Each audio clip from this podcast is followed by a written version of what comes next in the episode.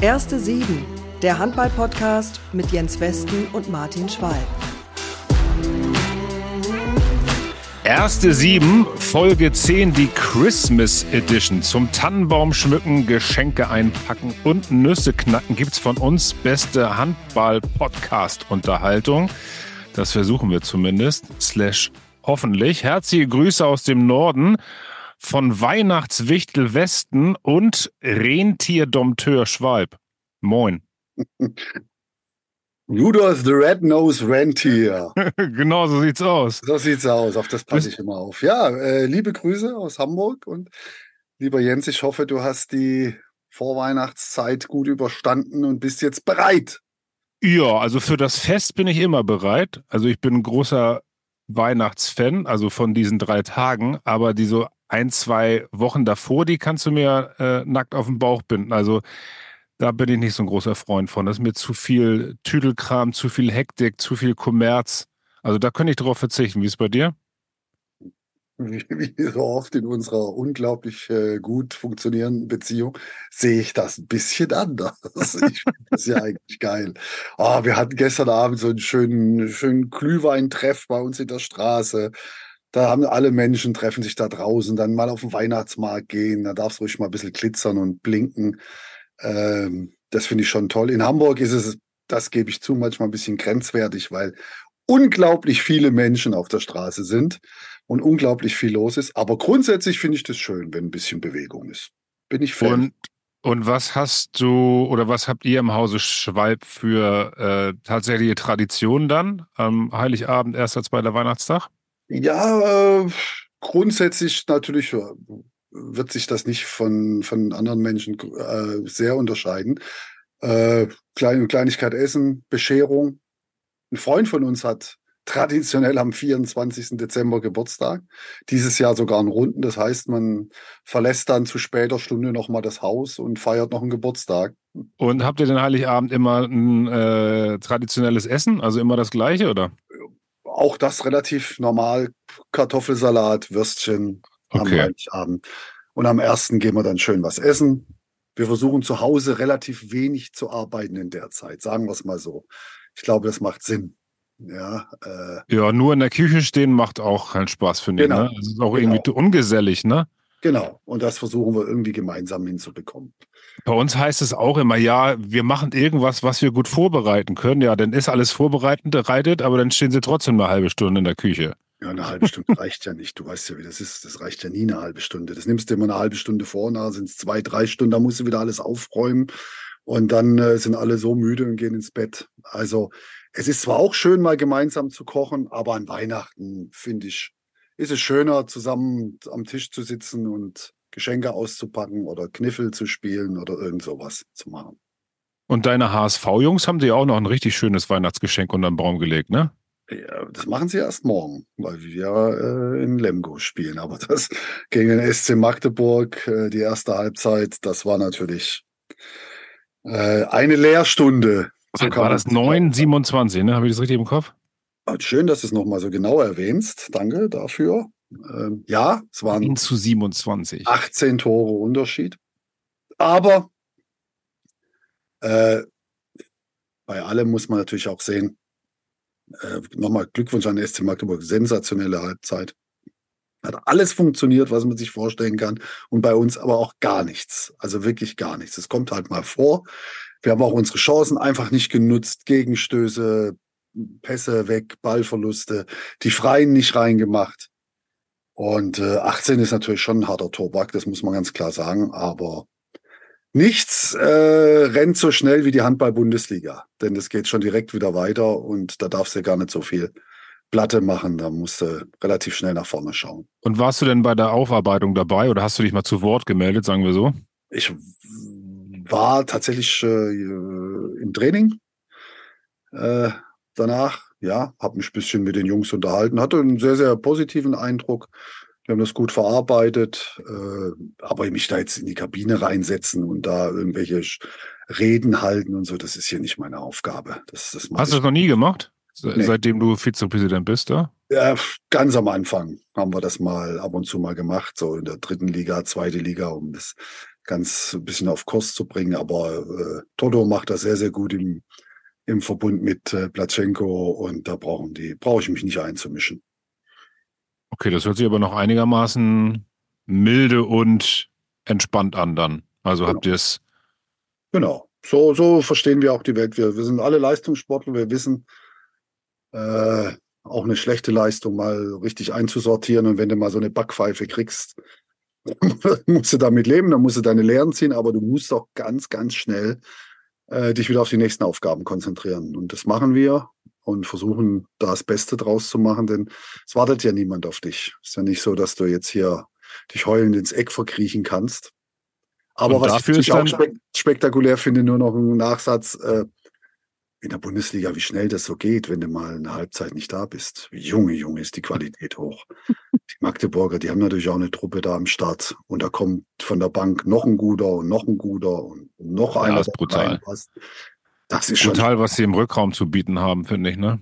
Ja, da, da kommt äh, so spielstark. Ne? Klar, Weber, ja. Damgard war gar nicht dabei. das ja. ist gar nicht aufgefallen. Also gegen uns ist nicht aufgefallen, sage ich jetzt mal. Ah, Respekt. Und dann ist die Taktung natürlich in der HBL dann Vorteil, ne, wenn du mal so richtig einen auf den Arsch kriegst, dass genau. du dann zwei, drei Tage später wieder die Gelegenheit hast, das glatt zu bügeln. Genauso ist es dann ja auch für euch einen Tag vor Heiligabend in Lemgo, ne? So sieht's aus. 20.30 Uhr in Lemgo. Mhm. Unser erster sieben Weihnachtsmann ähm, hat in den letzten 15 Jahren den deutschen Handball absolut geprägt. Von 2011 bis 2014 wurde er tatsächlich viermal in Folge zu Deutschlands Handballer des Jahres gewählt. Für viele Insider ist er der beste Linksaußen aller Zeiten. Und du, Schwalbe, du hattest das Privileg, ihn zu trainieren bei den Rhein-Neckar-Löwen. Natürlich ist die Rede von Uwe Gensheimer. Was war das für eine Zeit für dich, ihn zu erleben? Ja, unglaublich schön. Also zum einen natürlich ein cooler Typ. Ich glaube, das sieht man ihm auch an, dass er ein cooler Typ ist, aber auf der anderen Seite natürlich auch noch ein, dazu noch ein begnadeter Handballer. Ich erzähle immer so ganz gern die Anekdote, dass ich mich ab und zu mal so hinter ihn gestellt habe oder von oben zugeschaut habe, wenn er seine Extraschichten äh, gefahren hat und die hat er regelmäßig gemacht äh, mit Wurf, äh, ja, mit Wurfserien. Und ich dann versucht habe, zu sehen, wo er hinwirft oder das zu antizipieren, wo der Ball hinkommt. Und ich hatte eine Trefferquote von knapp 10 Prozent.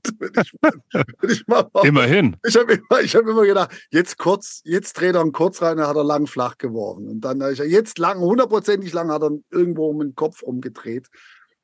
Also ich habe also das muss man wirklich mal sagen. Ich habe viele, viele Handballspieler gesehen in meinem Leben, aber sowas, was der Uwe da kann und also konnte und kann, das ist schon außergewöhnlich.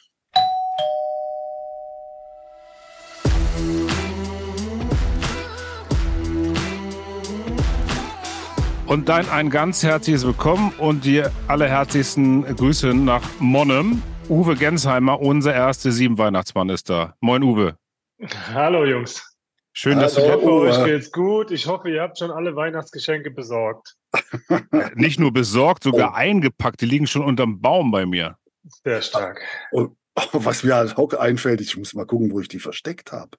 Mein Gott, wo habe ich denn das Weihnachtsgeschenk von Das ist doch Ostern, oder nicht, wo man die Geschenke versteckt, Nicht doch irgendwo hin tun, oder legst du die auf den Tisch? Oder was? Hast du die ja, wenn sie eingepackt sind, ist doch nicht so schlimm, oder? Dann sieht das doch keiner. Ich habe es versteckt, aber ich glaube, mir ist gerade wieder eingefallen. Ja, Dann nicht so Und einfach. Was gibt es denn im Hause Gensheimer für, für Traditionen an Weihnachten, Uwe?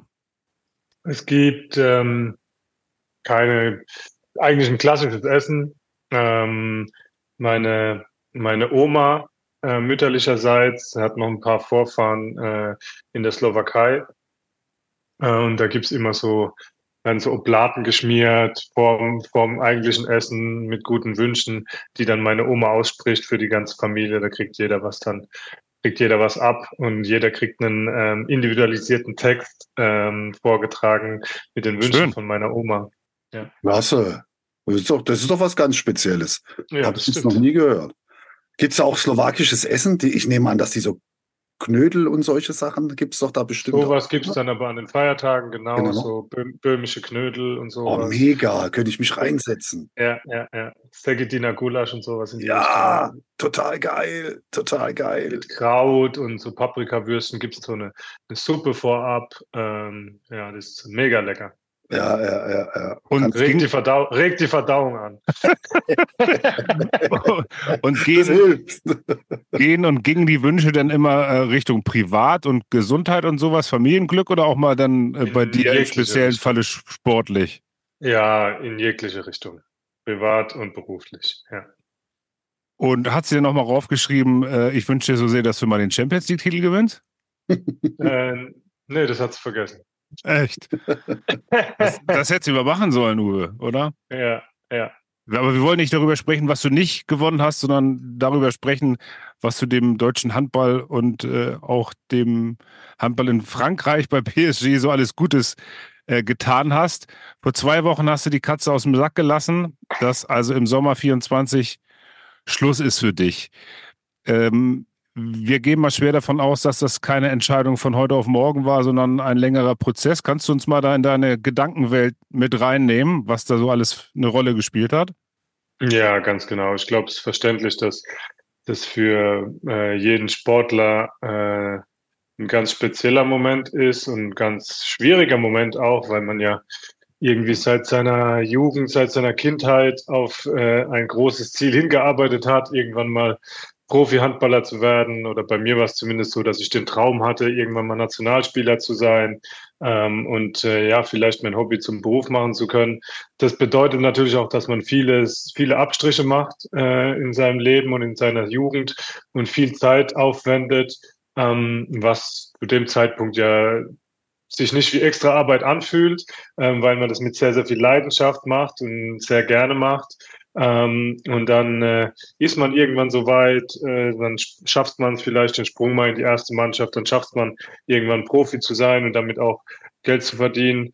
Ähm, trotzdem wissen wir alle, dass die Zeit endlich ist und dass irgendwann der Moment kommen wird, an dem die, die professionelle Karriere zu Ende ist. Äh, aber niemand weiß genau so richtig wann und wann ist der richtige Zeitpunkt. Und ähm, bei mir war es dann in den letzten ja, Monaten und Jahren so, dass äh, durch die ein oder andere Verletzung mehr dazugekommen ist, die auch dazu geführt hat, dass ich jetzt nicht mehr ähm, äh, das Training äh, so durchziehen kann auf dem Niveau, wie es für mich, äh, wie ich mir das vorstelle, wie es meinen Ansprüchen gerecht wird. Es gab Phasen, in denen ich nur das Abschlusstraining gemacht habe, dann gespielt habe, dann wieder zwei, drei Tage Pause gebraucht habe. Dann kam jetzt noch die schwere Knieverletzung äh, diesen Sommer dazu. Äh, und dann habe ich schon so gemerkt, dass, dass es äh, ja, dass die Gedanken in meinem Kopf in Richtung Abschied ähm, Abschied schweifen und äh, dass äh, dann auch die Situation äh, dazu kam äh, bei den Rhein-Neckar-Löwen, dass äh,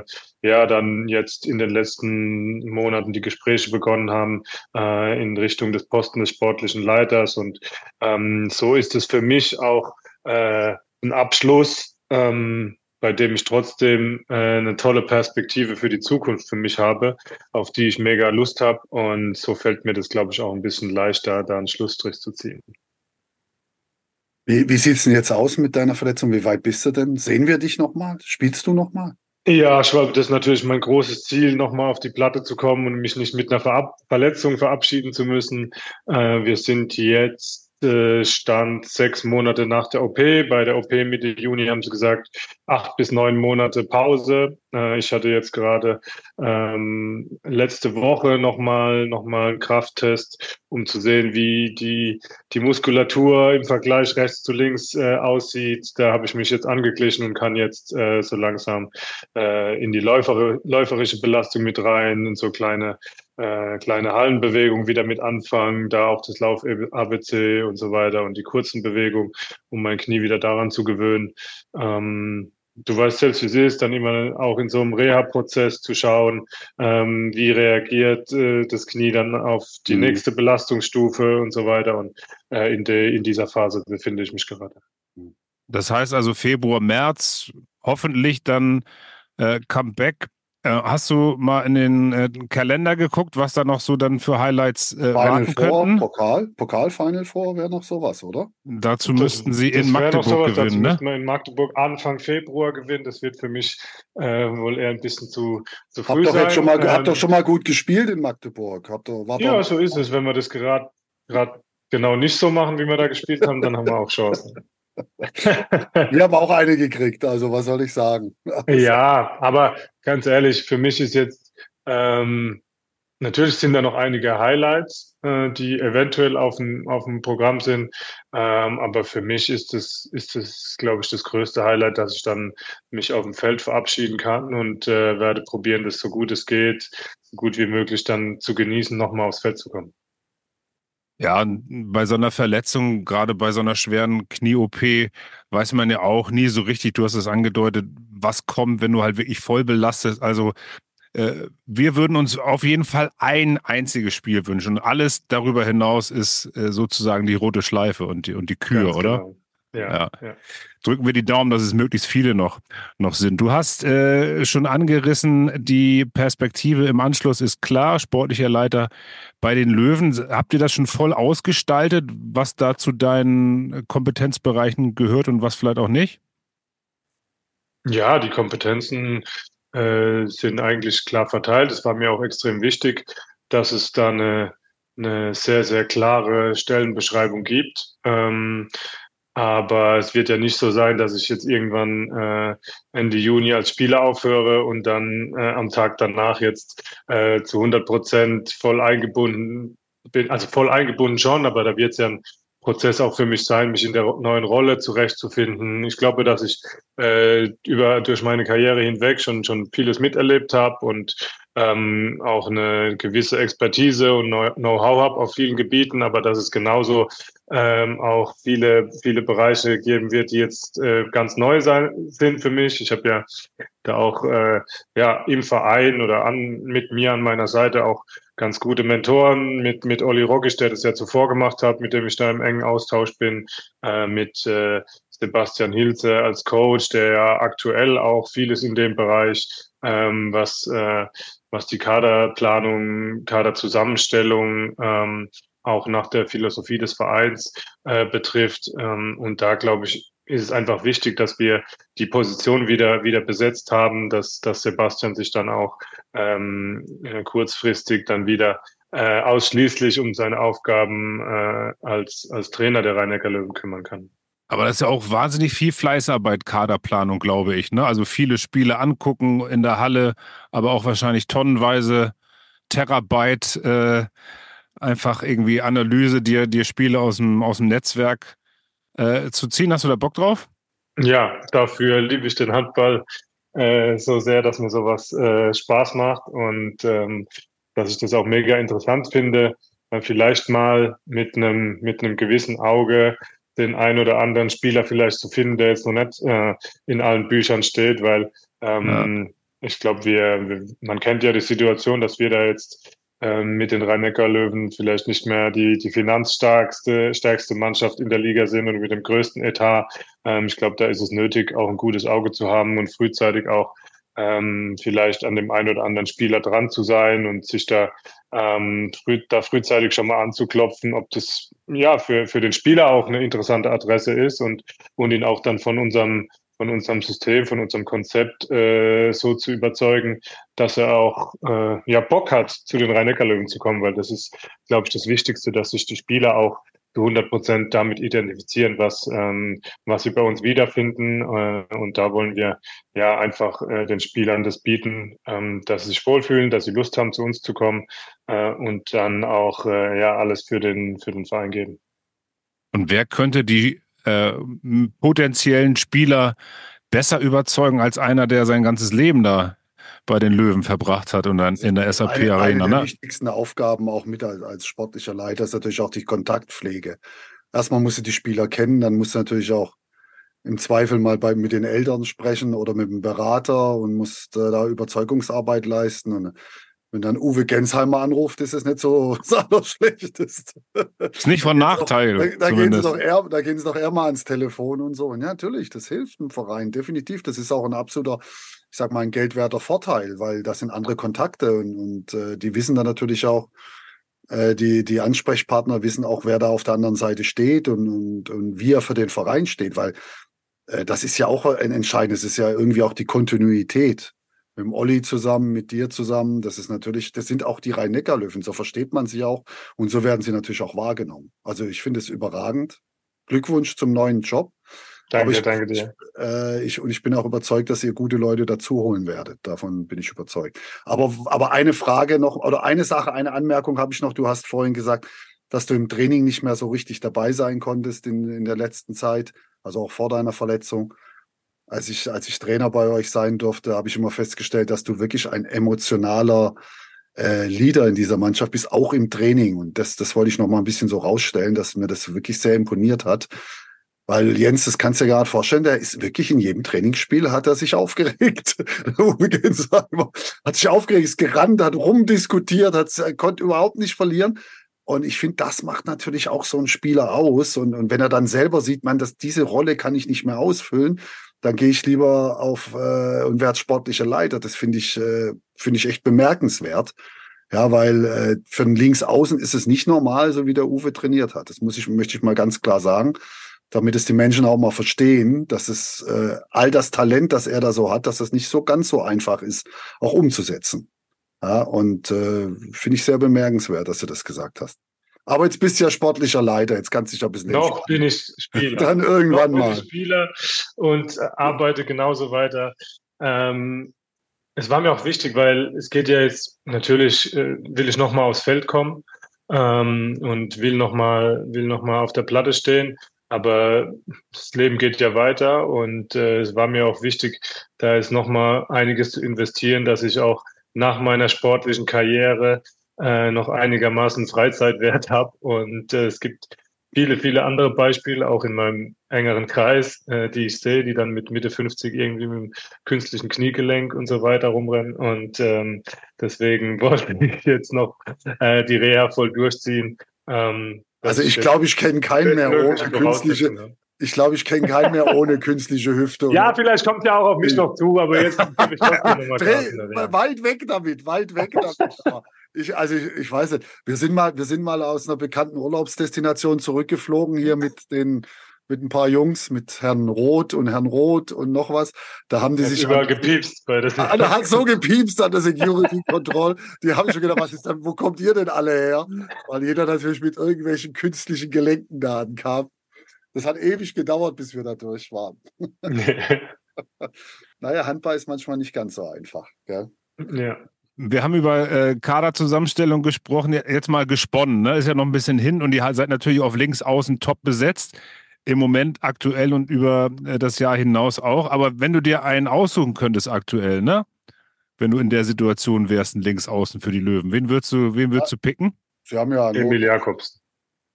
Emil Jakobsen, okay. Mhm. Ja. Was macht ihn so besonders aus deiner Sicht?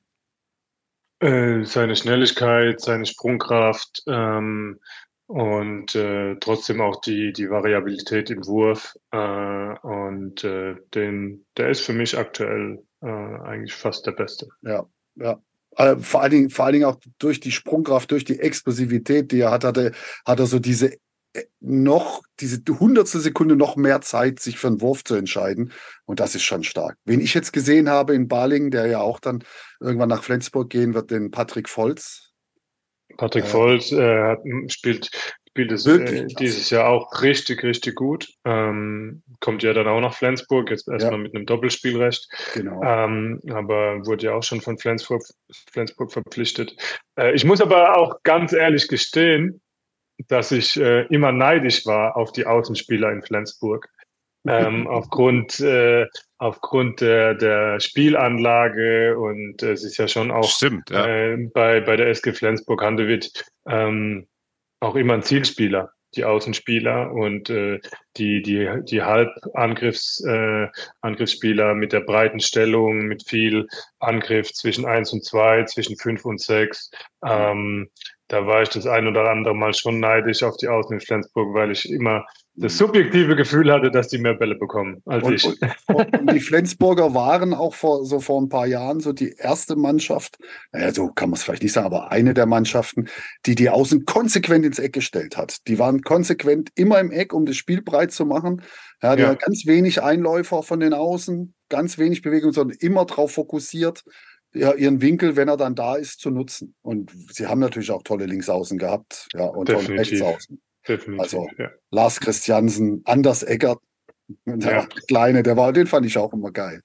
Ja. Also es gibt schon viele, viele gute Linksaußen. Also das muss man sagen. Und die Flensburger, da hast du recht, vom, vom Spielstil her, obwohl das ein bisschen nachgelassen hat, finde ich. Ich finde, es ist nicht mehr ganz so außenlastig, wie es mal war. Ja, du hast jetzt halt ähm, auch ein bisschen mehr, mehr eins gegen eins, ähm, haben sich auch ein bisschen dem Spiel angepasst, ähm, viel zu, viel zu isolieren, ähm, viel auch den Mittelblock zu isolieren und dann die Schnelligkeit äh, und die eins gegen eins Situation der Rückraumspieler mehr zu nutzen. Äh, da gebe ich dir recht, das hat sich schon- auch ein bisschen geändert, ja. Uwe, da muss ich sofort eine Nachfrage starten. Wie findest du den neuen modernen Handball? Eins gegen eins und eins gegen eins und Isolation. Und dann machen wir nochmal eins gegen eins, machen den Kreisläufer nochmal, stellen ihn und lassen ihn dann weglaufen, damit er noch eine Position weiter sich anbietet. Das, das spielen ja jetzt fast alle Mannschaften. Ja. Aber es ist die, die logische Qu Konsequenz eigentlich ähm, bezüglich der, der Wahrscheinlichkeiten in deinem Abschluss und natürlich ähm, der Folge, weil du entweder das Eins gegen Eins gewinnst ähm, und einen freien Durchbruchwurf hast oder mit dem Kreisläufer spielst oder parallel über eine, eine sechs, sechs Meter Wurfchance bekommst, anstatt eine, vielleicht sogar noch eine Zeitstrafe damit ziehst und dir so noch einen äh, Vorteil verschaffst ähm, und danach einfach immer im Ballbesitz bleibst. Und äh, bei einem, bei einem Wurf, Wurf aus neun Meter oder einem Rückraumwurf ähm, ist, ist es entweder ein Tor oder der Ball ist halt weg. Äh, Ja. und es gibt eher, eher ähm, und du musst dich wieder um Rückzug äh, kümmern. Und ähm, aufgrund dessen ist es meiner Meinung nach äh, von, von der Denkweise der Trainer her äh, der, der logische Schritt, ob mir das jetzt besser gefällt. Persönlich. Wahrscheinlich nicht, weil, weil ich es nicht so, so ansehnlich finde, wenn du fünfmal ins Eins gegen Eins gehst und dann gibt's wieder eine Foul und dann stellst du dich, läufst du wieder aus dem neun Meter raus, positionierst dich, spielst zwei Pässe, gehst wieder ins Eins gegen Eins. Ähm, ansehnlicher finde ich, finde ich es nicht, aber ich kann es nachvollziehen. Ja. Aber ich finde, äh, diese ganzen taktischen Lösungen, die man mal erarbeitet hat im Training und, und mit denen man sich beschäftigt hat, das ist ja, ist ja obsolet geworden, brauchst ja gar nicht mehr. Ja, äh, und das finde ich schon ein bisschen schade. Ich finde, da gehen, gehen viele Möglichkeiten auch für andere Spieler verloren. Ich sage jetzt Beispiel Außeneinläufer relativ selten. Die kommen gerade mal mit so einer Fake-Bewegung, um schnell wieder nach außen zu gehen. Aber sowas oder gute Kreuzungen, überhaupt mal gemeinsames Spiel, finde ich, das ist alles in so Kleingruppen geendet jetzt mittlerweile. Äh, ich finde es manchmal ein bisschen schwierig, gebe ich zu. Ja, aber, aber weiß ich nicht, im Endeffekt, ob du jetzt vorher drei Kreuzungen spielst und dann eine Entscheidung in der Kleingruppe nach der Sperre gibt, ist ja das Gleiche. Und Ja. so erhöhst du natürlich die, die Anzahl der Situationen, weil du eben vorher nicht zehn Pässe spielst. Ähm, äh, und dann die, die Situation in der Kleingruppe schon früher suchst. Äh, natürlich kannst du früher spielst du eine Kreuzung mit dem Außen, der pa- passt und gibst eine Kreuzung auf der anderen Seite. Äh, und dann gibt's aber trotzdem, Schwalbe, in, im Endeffekt die Entscheidung Ja, in der natürlich. Kleingruppe. Natürlich. Ähm, und ich fand klar, nur diesen du Überraschungseffekt, mit, weißt du, ich habe immer, ich liebe ja Überraschungseffekte, dass man sich mal was ausdenkt, wo man sagt, okay, damit rechnen sie jetzt nicht, da ist jetzt irgendwas passiert, überraschend der Außeneinläufer oder sowas. Das findet ja kaum noch statt. Und wer ja, es doch, das findet schon noch nach wie vor statt, aber äh, dann musst du halt den Moment erwischen, äh, Mhm. auch als, als Außeneinläufer, in dem erstens dein Verteidiger pennt und zweitens, dass du dann den Raum angreifst, weil vielleicht die Abwehr im Mittelblock jetzt auf äh, neuneinhalb Meter raus muss ähm, und dass du den Raum dann hinter den, den Mittelblockverteidigern angreifst, weil sie eben mehr Respekt vor dem Eins gegen Eins haben und deswegen ähm, vielleicht äh, bis, bis über neun Meter hinausgehen oder hinaus müssen. Das hattest du ja früher auch weniger, dass die Abwehrreihen auch so offensiv über neun Meter hinaus verteidigt haben. Das muss man ehrlich sein, das gab es früher auch nicht. Ähm, dass, äh, dass es auch von der, von der Beinarbeit und von der Beweglichkeit äh, auch nötig war, so, so weit nach vorne rauszugehen. Das bist hat sich du, auch extrem verändert. Bist du grundsätzlich der Meinung, dass die Abwehr der Zukunft offensiver oder defensiver ist? Glaubst du, dass das, weil wenn man sieht, so, die Dänen spielen ja klassisch ihre 6-0 und das spielen sie unglaublich erfolgreich. Natürlich auch offensiv. Jetzt 6-0 ist ja nicht nur defensiv, klar. Aber dieses komplette Rausrennen, dieses Mann, ganz mannbezogene Decken, dieses 3-3-Decken, ist das die Zukunft oder ist es eher die 6-0-Abwehr? Äh, Im Moment sieht es aus, dass es eine offensivere 6-0-Abwehr ist. Aber äh, eine 6-0-Abwehr heißt ja nicht, äh, dass die defensiv ist. Äh, ich meine, wir haben ja schon auch mit mehr, mit mehr Druck von den, äh, von den Halbverteidigern, bei denen jetzt nicht der Kreis steht, äh, kommt ja schon auch mehr Druck auf den Mittelmann, äh, dass du da in, der, in deinem Entscheidungsverhalten schon eine Zehntelsekunde lang gestört bist nach der 1 gegen 1 Situation. Ähm, die, die Spanier haben ja auch nach wie vor noch die, die offensive 5-1-Formation. Da brauchst du natürlich auch clevere Spieler, die dann auch mit den Angreifern äh, ein bisschen zocken und äh, Das ist für da mich dann, die beste Variante. Ja, wenn sie es ja. dann loslassen, wenn sie merken, dass der Gegenspieler nicht mehr Richtung Tor geht und dann sofort weggehen von dem, das ist schon geil. Das machen Ja, genau. Das, das gefällt mir auch sehr gut. Also ich bin ja auch in den Genuss gekommen, jetzt auch von mit spanischen Trainern zu arbeiten, mit Raúl, der ähm, taktisch, äh, Raúl González bei, äh, bei PSG, der taktisch ein überragender Trainer ist. Mhm. Ähm, ich, es war auch eine, da haben auch einige Spieler eine, eine Zeit gebraucht, um das auch so anzunehmen. Ähm, wann lasse ich mich fallen? Ähm, wenn ich mich fallen lasse, wie ist meine Körperstellung, wie ist meine Armstellung, wie setze ich meinen Körper ein, dass ich mehr Zeit gewinne, dass der Angreifer ähm, nochmal einen größeren Bogen laufen muss, in welchen Situationen gehe ich als Halbverteidiger offensiv ähm, um den Kreislauf herum oder bleibe ich offensiv beim Halten dran, weil dann das Sperre absetzen nicht funktionieren kann. Also da habe ich in meiner Karriere auch schon ja, bin ich auch dankbar für, für die Trainer, mit denen ich zusammenarbeiten durfte.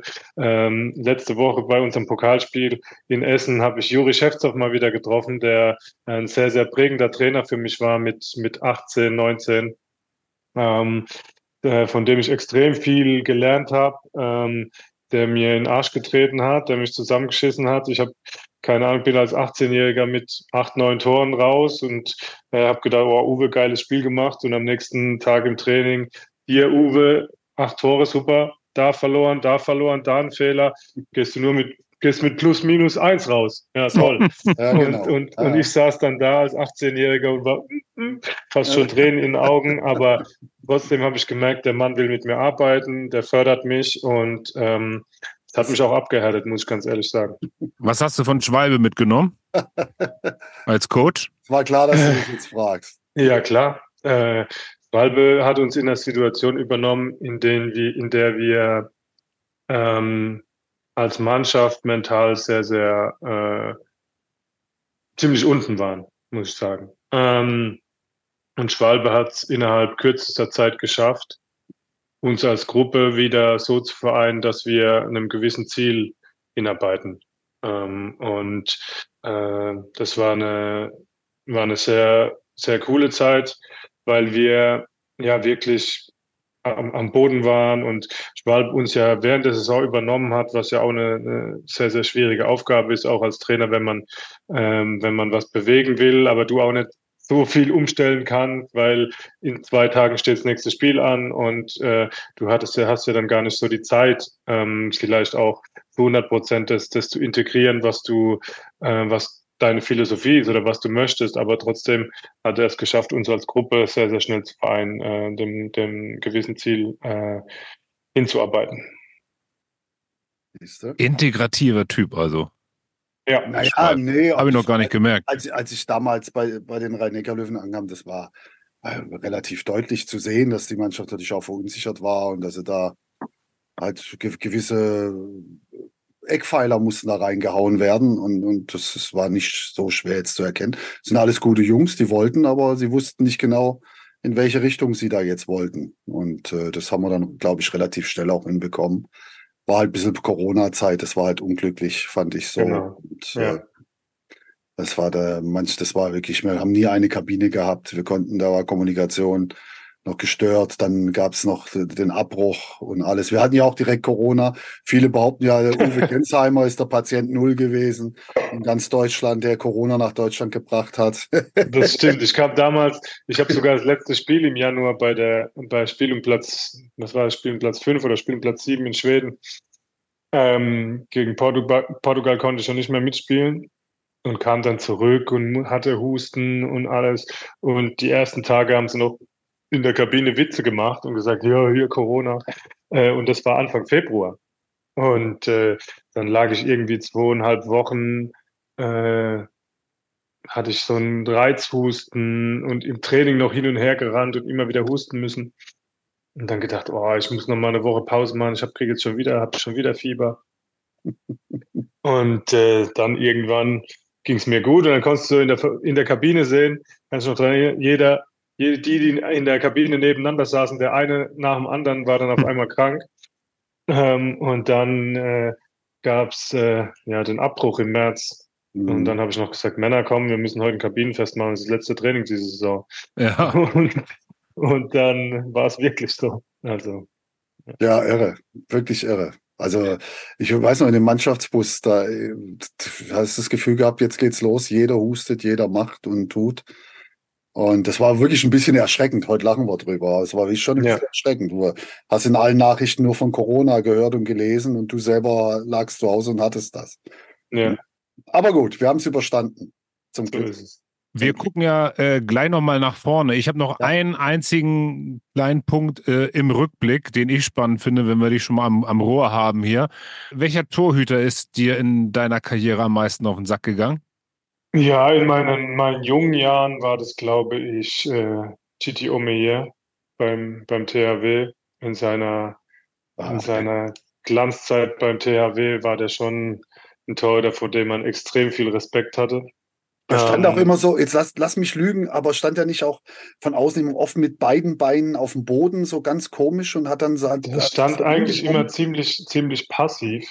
Ja, ja, ja, der ähm, stand so mit beiden Beinen auf dem Boden, er hat gar nicht so irgendwie was gegeben, gell? Konntest Genau, der stand aussuchen. ziemlich passiv und hat, äh, hat lange gewartet, hat auch mal, auch mal das kurze Eck angeboten, je nachdem, wie groß der Winkel war. Und er war halt dann extrem schnell im, im Zupacken, im Zumachen. Ähm, wobei ich dann später eigentlich auch äh, äh, jetzt keine, es war kein Torhüter, vor dem ich irgendwie sage, okay, gegen den sah ich immer scheiße aus. Ich hatte auch gute Spiele gegen den. Ich habe ihm auch schon irgendwie im Olympia-Halbfinale elf Dinger reingehauen und so. Also ähm, oder auch gegen THW dann in, in anderen Spielen sah ich gut aus. Ähm, Sterbik, Sterbik war auch äh, eklig für den Außen, weil er aufgrund seiner Statur ähm, War nicht viel Platz, viel ne? abgedeckt hat, da war nicht mehr viel Platz, ne? Ähm, Und er hatte noch einen Aschenbecher am Pfosten, der hat auch noch ein bisschen Platz genommen. so ist es.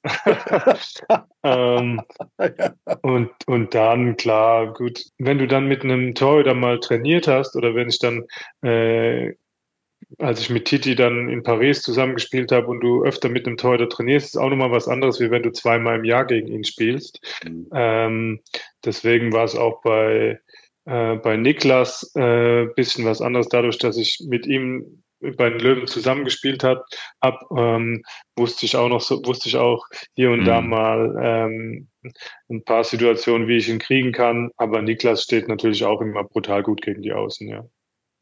Aber das stelle ich mir auch, wo du jetzt gerade äh, Omeyer und äh, PSG nochmal erwähnt, erwähnt hast, äh, du hast in so einer Weltstadt wie Paris drei Jahre gelebt, ne? In, in so einem Verein, wo sie ja auch durchaus mit Euros bezahlt haben und nicht mit Nüssen, so wie ich mal gehört habe. Äh, Und stehst dann in je- in jedem Training mit Ome- Omeyer und Karabatic äh, auf der Platte. Mikkel Hansen war zu der Zeit auch noch da. Ja, brutale Truppe. Dann Gensheimer. Narciss, Narciss war auch dabei. War nicht Narciss. Narciss? Na, sag mal, Ja. klar. War sie Truppe. sensationell. Erzähl doch mal ein bisschen aus der Zeit. Das stelle ich mir, stelle ich mir vor wie ein Sechser, Sechser im Lotto. Ja, es war, ich meine, ihr wisst ja alle, dass ich äh, ja schon den Rhein-Neckar-Löwen auch natürlich, äh, dass das mein Verein ist und dass da einiges zusammenkommen muss, dass ich den Verein wechsle. Und das kam dann damals bei PSG zusammen, dass mich das einfach so gereizt hat, ähm, in dieser Truppe mitzuspielen, mit, mit diesen Namen, mit äh, bei dem Verein in einer, in einer wunderschönen Stadt. Und dass es für mich ja auch äh, so ein Ansporn war, mich auch in einem anderen Umfeld, äh, in, in einem anderen Land und natürlich in so einer Mannschaft mich dann auch durchzusetzen. Ähm, das habe ich äh, ja zum Glück ziemlich schnell geschafft. Das war für mich auch nochmal so ein, ja, ein Beweisen äh, meiner selbst, äh, dass ich das auch in so einer Mannschaft kann und dass ich da auch so eine wichtige und tragende Rolle ähm, übernehmen kann. Und äh, ja, es war, war alles überragend, außer dass du, dass wir es, so wie du es gesagt hast, nicht geschafft haben, die Champions League zu gewinnen, weil äh, da brauchen wir auch nicht drum reden. Die Mannschaft wurde dafür zusammengestellt und dafür zusammengebaut, um, um den Titel in der europäischen ähm, Spitzenklasse zu holen. Aber die Geschichte zeigt es genauso, dass äh, an einem Wochenende in Köln extrem viel zusammenkommen muss und dass da oftmals die, die Mannschaften, die als Favorit gehandelt werden, vielleicht auch ähm, unter dieser Last äh, an dem Wochenende nicht so frei aufspielen können, ähm, wie es nötig ist und dass da oftmals jetzt auch in jüngster Vergangenheit die Teams einen Vorteil haben, die vielleicht nicht so hoch gehandelt werden an diesem Wochenende. So dicht, so dicht dran, ne? Finale gegen, gegen Skopje verloren. Damals du in deiner Zeit in den drei Jahren zweimal Champions League Torschützenkönig, aber gereicht zum Titel äh, hat es nicht. Und, und äh, inwieweit ähm, hast du von der Stadt alles das aufsaugen können und mitnehmen können, was man sich so vorstellt?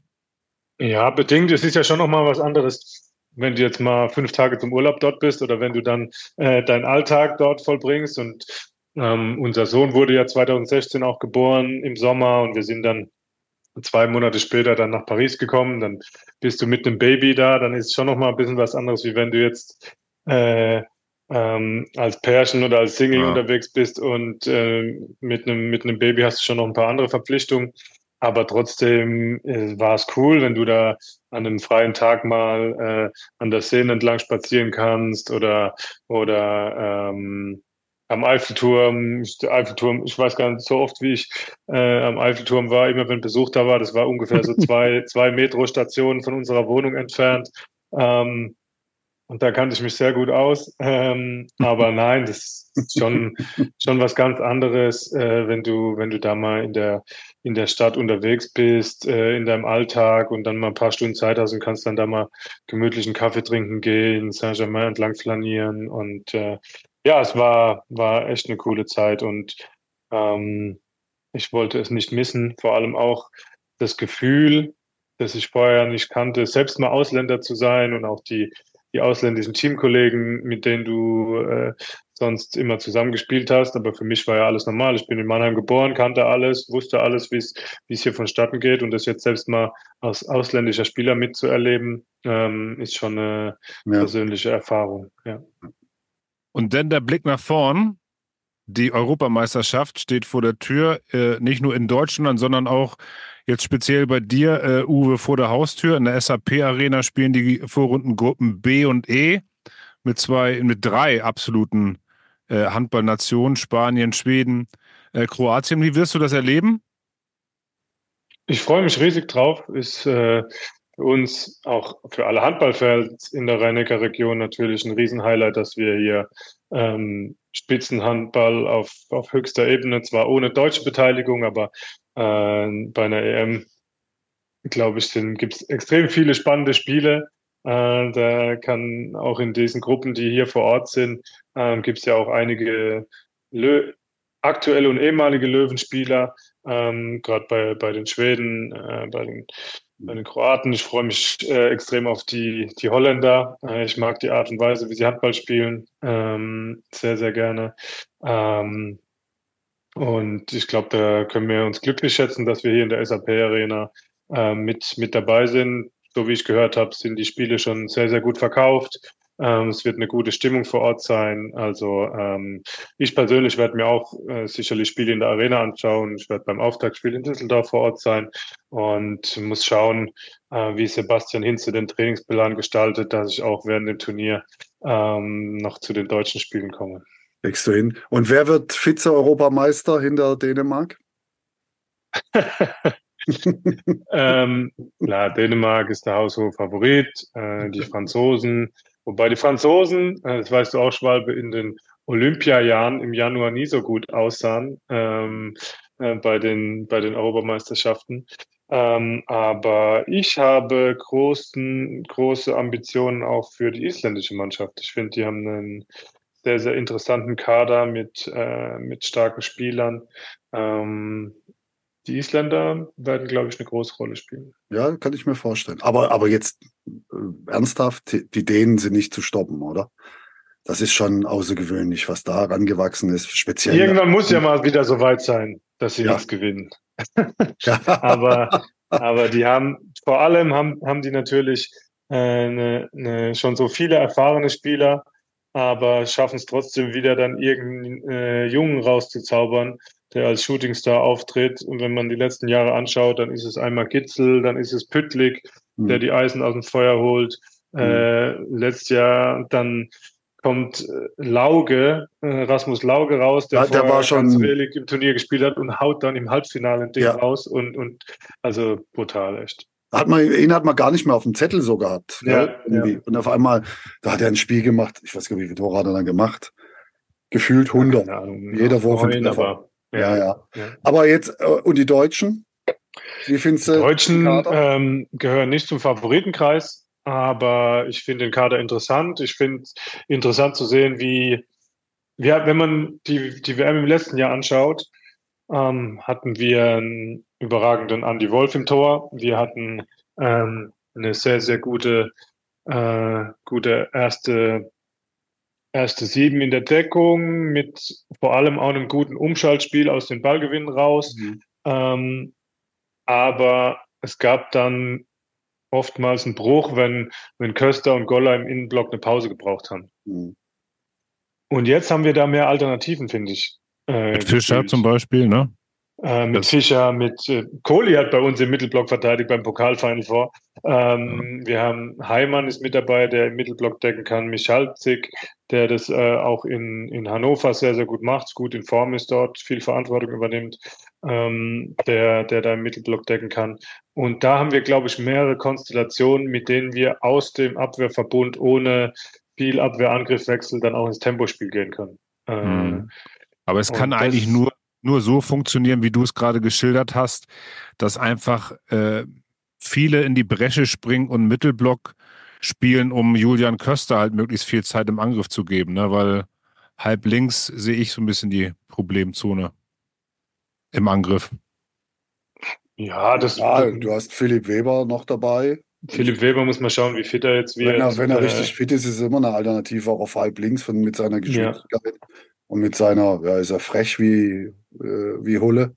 Da kommt, kann schon auch was kommen. Ganz so dramatisch würde ich das nicht sehen. Ich glaube aber auf allerhöchstem Niveau den Mittelblock so hinzustellen in so einer kurzen äh, Eingewöhnungszeit, äh, die sie jetzt haben. Ich glaube, das wird nicht ganz so einfach sein. So viele Alternativen wirst du da nicht entwickeln können. Du wirst dich dann auf ein, zwei Alternativen äh, fokussieren müssen. Äh, und, und die müssen funktionieren. Ich finde es mit Cody im Mittelblock übrigens toll. Wenn er das offen, wenn er es offensiv interpretiert, wie er es jetzt gemacht hat, finde ich das super gut. Er darf nur nicht hinten warten. ja, ja, nein, das nicht. Nein, das nicht. Der braucht schon die Aggressivität. Ja. Und dann, wenn er die Aggressivität, dafür hat er die Beine und die Zweikampf. Genau. Die Robustheit im Zweikampf hat er dafür, sagen wir es mal so. und die Beine hat er dafür auch. Ja, äh, ja, ich weiß noch nicht, ob Alfred das so sieht oder ob Alfred das so auf dem Zettel hat, äh, ob er Kohli da, da dann wirklich sieht. Ähm, er hat es bei uns bewiesen, auf allerhöchstem Niveau beim Final Four, auf allerhöchstem Niveau. Mhm. Ich glaube, da sind wir uns alle einig, wenn du gegen Magdeburg ähm, im Mittelblock verteidigst und im 1 gegen 1 dein dann Mann stehst, dann, dann, ist es auf allerhöchstem Niveau. Ja. Ähm, ähm, aber ja, es wird interessant zu sehen sein. Das Problem, glaube ich, was, was, äh, was jetzt bei der deutschen Mannschaft so ein bisschen ist, ich glaube, qualitativ können sie es auf dem höchsten Niveau schaffen es in der, in der Konstanz, die es benötigt, ähm, äh, für, für so ein Turnier, egal ob es jetzt innerhalb von einem Spiel gegen eine Top-Mannschaft ist, weil wenn du dir, wenn du da dir dann mal 10, 15 Minuten erlaubst, in denen du zu viele Bälle wegschmeißt, dann tut es sehr weh. Ja, meinst du, also meinst du das, das, das technische Vermögen, ich will es mal so umschreiben, wenn wir in Ballbesitz sind, reicht aus, um mit den Spitzenmannschaften mitzuhalten? So wirklich, dass du sagst, dass, dass wir genug Spieler haben, die so pfleglich mit dem Ball umgehen und so gute Quoten erzielen, dass wir wirklich äh, die Chance haben, Halbfinale oder noch mehr? Weil, wenn ich das, ist nicht, das ist aber für mich keine Frage von technischem Vermögen, sondern von, von Disziplin und Reife in bestimmten Situationen. Okay. Ähm, ob ich dann jetzt äh, auch selbst wenn ich es mir zutraue und könnte, den Risikopass an Kreis nehme oder ob ich mich dann lieber nochmal zurückhalte, wenn noch kein Zeitspiel angezeigt ist, um nicht in Gegenstoß zu laufen. Ähm, weil ich glaube, wenn wir die nötige Geduld dafür haben, dann haben wir die, die, das technische Vermögen und die Qualität dafür. Aber manchmal ähm, hast du jetzt gerade eine Idee und äh, setzt die dann um, aber vielleicht ähm, Mhm. Denkst du dir zwei Sekunden später, ah, hätte ich doch lieber nicht machen sollen, weil oh, da hat es hinten schon geklingelt. Ja, genau, aber das, das meine ich eigentlich zu sagen, nee, diesen Ball spiele ich nicht dahin, aus den und den Gründen spiele ich den nicht dahin und das entscheide ich innerhalb von einer hundertstel Sekunde. Und da habe ich manchmal so bei unseren Spielern, da, da fehlt mir das Intuitive, das zu erkennen. Nee, das geht jetzt nicht, das macht keinen Sinn. Und äh, das fehlt mir allgemein so ein bisschen bei den deutschen Rückraumschwimmen. Wenn man im Vergleich mal so die Spieler sieht, von denen du gerade auch geredet hast, ob es die Isländer sind, die Dänen oder so. Ich finde, die gehen da anders mit dem Ball um. Ein, ein Gitzel wird in der 1 gegen 1 Situation äh, jetzt ist natürlich auch allerhöchstes Regal, ich weiß, ganz klar, keine Frage. Aber wie der da mit dem Ball umgeht und wie der das schafft, in dem kürzesten Raum den Ball trotzdem noch zum Kreisläufer zu bringen oder halt eben nicht, das ist schon außergewöhnlich. Und ich finde, es können bei den Deutschen, es können bei uns äh, relativ wenige. Ja, klar, es ist ja manchmal auch ein schmaler Grad zwischen genialer Aktion ähm, und hast du den No-Look-Pass gesehen von Juri ja. an Kreis, äh, dann schwärmt natürlich auch jeder von, ähm, solange sich das alles, solange die Waage mhm. zwischen Genialität höher ist äh, als von Wahnsinn ähm, ja. und, und, Ballverlusten, dann, dann sind wir ja auch alle mega glücklich und happy. Und ich glaube, ähm, Juri hat es jetzt auch hat letztes Jahr bewiesen, wie er auch die Mannschaft auf seine Schulter genommen hat und sie getragen hat. Ähm, aber da brauchen wir halt schon noch, noch mehr Durchschlagskraft, weil bei so einem Turnier am jeden zweiten Tag zu spielen, ähm, mhm. brauchst du auch mal ein paar Ruhepausen. Das, das meine ich, das meine ich, genau. Ja. Deswegen sage ich ja, da waren wir, hoffe ich, dass wir jetzt ähm, schon noch mehr, mehr Jungs dabei haben, die an das Niveau herankommen können. Und dann hast du, äh, wirst du ja auch getragen. Und äh, wenn ich mich an 2019 zurückerinnere, äh, da waren wir alle nochmal äh, 10, 20 Prozent besser, weil wir, weil wir so gepusht waren von dem Publikum. Ähm, mhm. ich, ich bin auch fest davon überzeugt, dass sie es schaffen, das so zu kanalisieren, dass sie das nicht erdrückt, sondern dass sie das als, als positive Motivation mitnehmen. Ja, ja. Genau. Also wir haben auf jeden Fall alle Bock, glaube ich, auf die Europameisterschaft. Darauf können wir, darauf ja. können wir uns einigen. Aber ich glaube, so, so die, das Team, wenn wir jetzt nochmal in den Kader gehen, ich glaube, dass sie in zwei, drei Jahren äh, nochmal viel besser sind. Also es ist schon eine Mannschaft mit viel Talent, die aber jetzt auch noch viele Erfahrungen in, machen muss als Team. Und dann sind wir in zwei, drei Jahren, das sehe ich wirklich eine, eine sehr, sehr rosige Zukunft.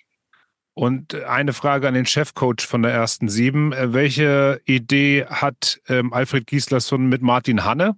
Also die Idee ist grundsätzlich, dass er belohnt wird dafür, äh, dass er jetzt in dieser Saison tolle Leistungen bringt, viel Verantwortung übernimmt für einen jungen Spieler, auch eine Durchschlagskraft nachgewiesen hat. Ja, der wirklich eine Durchschlagskraft, da kommt schon was.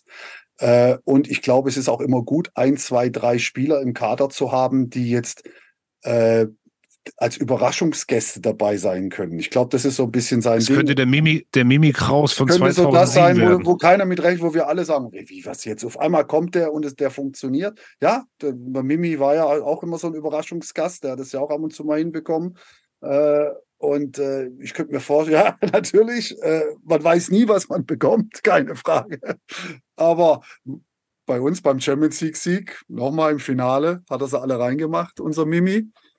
Äh, Also ich glaube, dass, dass es so eine Rolle, Rolle gibt, weil es müssen mhm.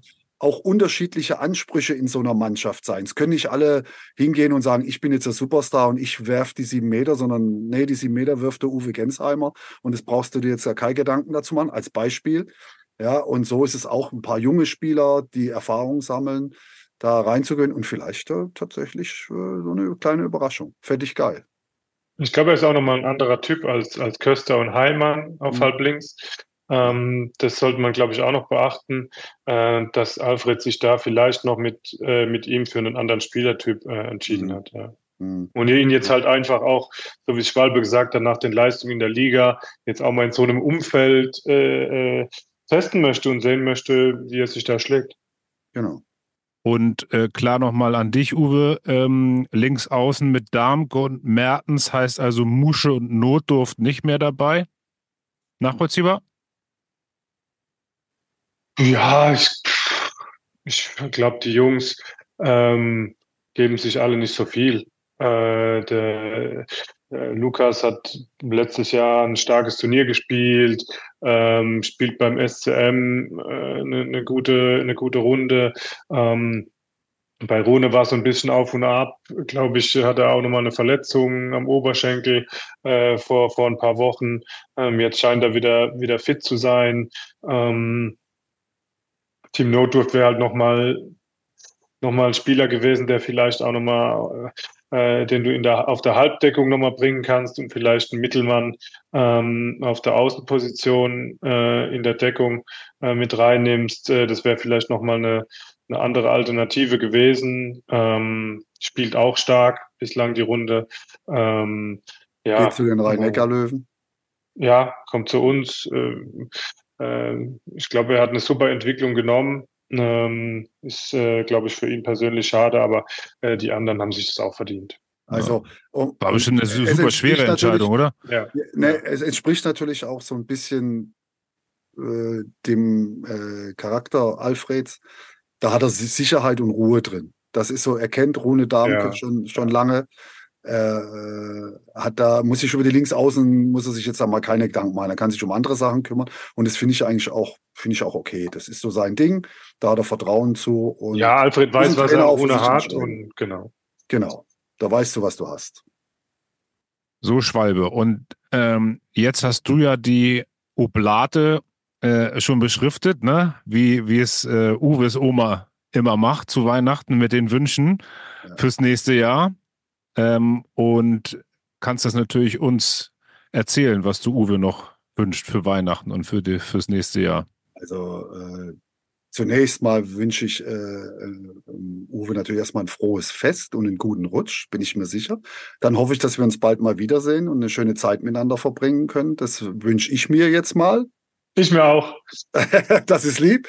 Dann äh, natürlich, dass er schnellstmöglich nochmal auf die Platte zurückkehrt. Ich glaube, das ist so erstmal der, der erste Punkt. Äh, das wünsche ich mir sehr, dass wir ihn alle sehen können, dass wir nochmal richtig abfeiern können für eine absolut grandiose Karriere und für ein, er hat immer einen, einen außergewöhnlichen Handballstil äh, gezeigt in der Handball-Bundesliga. Und ich äh, gehe mal jetzt so weit und sage, ich glaube, das wird es auch so nicht mehr geben, weil ein Deutscher, der über so technische Fähigkeiten verfügt, das ist schon außergewöhnlich. Ja, und äh, da hoffe ich, dass du äh, das schaffst. Und dann natürlich, wir werden uns ab und zu mal über den Weg laufen und da freue ich mich sehr drauf. Mit Sicherheit. Ich freue mich auch drauf, Schreibe. Vielen Dank. Ich habe keine Ergänzung. Ich schließe mich den Worten meines Vorredners an. Selten, Nein. aber kommt vor. Fröhlichen Weihnachtsmann. Ich wünsche euch und allen Hörern da draußen natürlich auch ein frohes Fest und einen guten Rutsch und auf dass wir uns alle gesund 2024 wiedersehen. Alles Gute, Uwe. Uwe. Danke dir. Tschüss. Ciao, ciao. Das waren die ersten äh, zehn Folgen, erste sieben in diesem Jahr. Im Sommer haben wir angefangen. Jetzt machen wir eine kleine Pause und haben uns für die erste Januarwoche mit Heiner Brandt verabredet. Da freuen wir uns jetzt schon drauf. Äh, mit dem blicken wir natürlich auf die Europameisterschaft. Wann machst du denn da Pause? Erste Januarwoche ist doch gleich. ja, jetzt habe ich gerade gedacht, wir machen weiter im März oder April oder so. Erste Januarwoche. Naja, gut, also Weihnachtspause. Weihnachts- Also, und ja, Neujahrspause. genau, eine wir. Genau, und dann kommt der Heiner. Äh, und an, an dich die Frage, was, was ist dir hängen geblieben bisher? Bei allen zehn möchte ich mich recht herzlich bedanken und bei dir natürlich auch, weil ich finde äh, persönlich, es, die, die, sie machen es alle so locker und so gut und erzählen und, und, und das, das macht wirklich auch echt Spaß zuzuhören und mir persönlich macht das viel Spaß. Äh, wenn man da so ein paar Sachen erfährt, es ist echt schön, eine schöne Zeit, die wir da gemeinsam verbringen. Und ich glaube, dass wir auch ein bisschen ja, ein bisschen Freude bereitet haben bei den zehn Folgen. Und das macht natürlich auch noch zusätzlich Spaß. Genau, und das schreiben wir uns auf die Fahne für, 20, für 2024. Und Weihnachtszeit ist dann ja auch immer so die Zeit der äh, besinnlichen äh, Gedanken und vielleicht auch so ein bisschen Einkehr und Einsicht. Rückblick auf das letzte Jahr. Gibt es da bei dir irgendwie so Sachen, Nö, alles super gemacht. mit denen du dich Perfekt, beschäftigst? absolut, oder? abs- Alles super gemacht, perfekt. Besser geht's gar nicht. Also wirklich unglaublich. Nein, natürlich nicht. Bist, du, bist du einer so? Nein, natürlich nicht. Bist du Aber einer, der mal im Sessel sitzt mit einem, Ja. mit einem Glas Rotwein und sagt, boah Mensch, eigentlich könnten wir das und das besser machen. Wir wollen jetzt hier nicht Lanz und Precht Ja. machen, Nee, aber aber- wenn, aber wenn, man, wenn man das nicht macht, kommt man ja nicht weiter im Leben. Man muss schon alles auch mal ein bisschen auf den Prüfstand stellen, Ja. sich selber überprüfen, sich selber wieder neu justieren. Äh, ich, ich glaube, dass das macht jeder Mensch, hoffe ich zumindest. Und äh, ich mache das auch sehr genau und äh, versuche mich da auch ein bisschen weiterzuentwickeln. Aber eins darf man auch nicht, man darf nicht den Spaß und die Freude am Leben äh, verlieren und an dem, was man tut, nur weil man darüber äh, nachdenkt die ganze Zeit, ob das jetzt einen weiterbringt oder nicht. Ich glaube, ein bisschen Lachen ist auch wichtig und Freude ausstrahlen. Aber reflektieren gehört dazu. Absolut. ja, un- unbedingt. Und was mir aufgefallen ist im letzten Jahr, ist, dass so viele Menschen, glaube ich, erstmal nur über Probleme nachdenken und den Fokus auf das Negative haben, auf das, was vielleicht sein könnte, was passieren könnte. Ähm, und ich selber habe tatsächlich äh, die Erfahrung gemacht, ganz bewusst halt den Fokus auf das Positive äh, zu lenken und, und zuversichtlich zu sein. Und das gibt eine Menge Kraft und das macht richtig Spaß. Und natürlich ist jetzt alles nicht rosarot hier in Deutschland und auf der Welt gerade. Aber es gibt, glaube ich, immer noch viele, viele Dinge, die wir richtig gut machen, ähm, die richtig toll sind in unserem Land. Und äh, ich würde mir einfach fürs nächste Jahr wünschen, dass noch mehr Leute äh, den Fokus auf die guten Dinge äh, legen und anpacken und nicht verweilen und darauf warten, bis einer kommt, der die Probleme für sie selber löst. Genau. Weil wir wollen, wir brauchen Energie, um ein schönes Leben zu führen und die Energie bekommst du über positive Gedanken. Und Ja. die muss man haben. Bei allem, was, was auf dieser Welt ist. Ich schließe mich deinen Worten uneingeschränkt an. Ja, das ist doch herrlich. Dann sind wir uns äh, zumindest am Ende der letzten Folge für 23 endlich mal einig. In diesem Sinne, alles Gute, fröhlichen Weihnachtsmann und guten Rutsch. Bis mir bald. auch frohe Weihnachten und einen guten Rutsch. Erste Sieben. Ein Podcast der Erste Sieben Medienberatung und Content Production.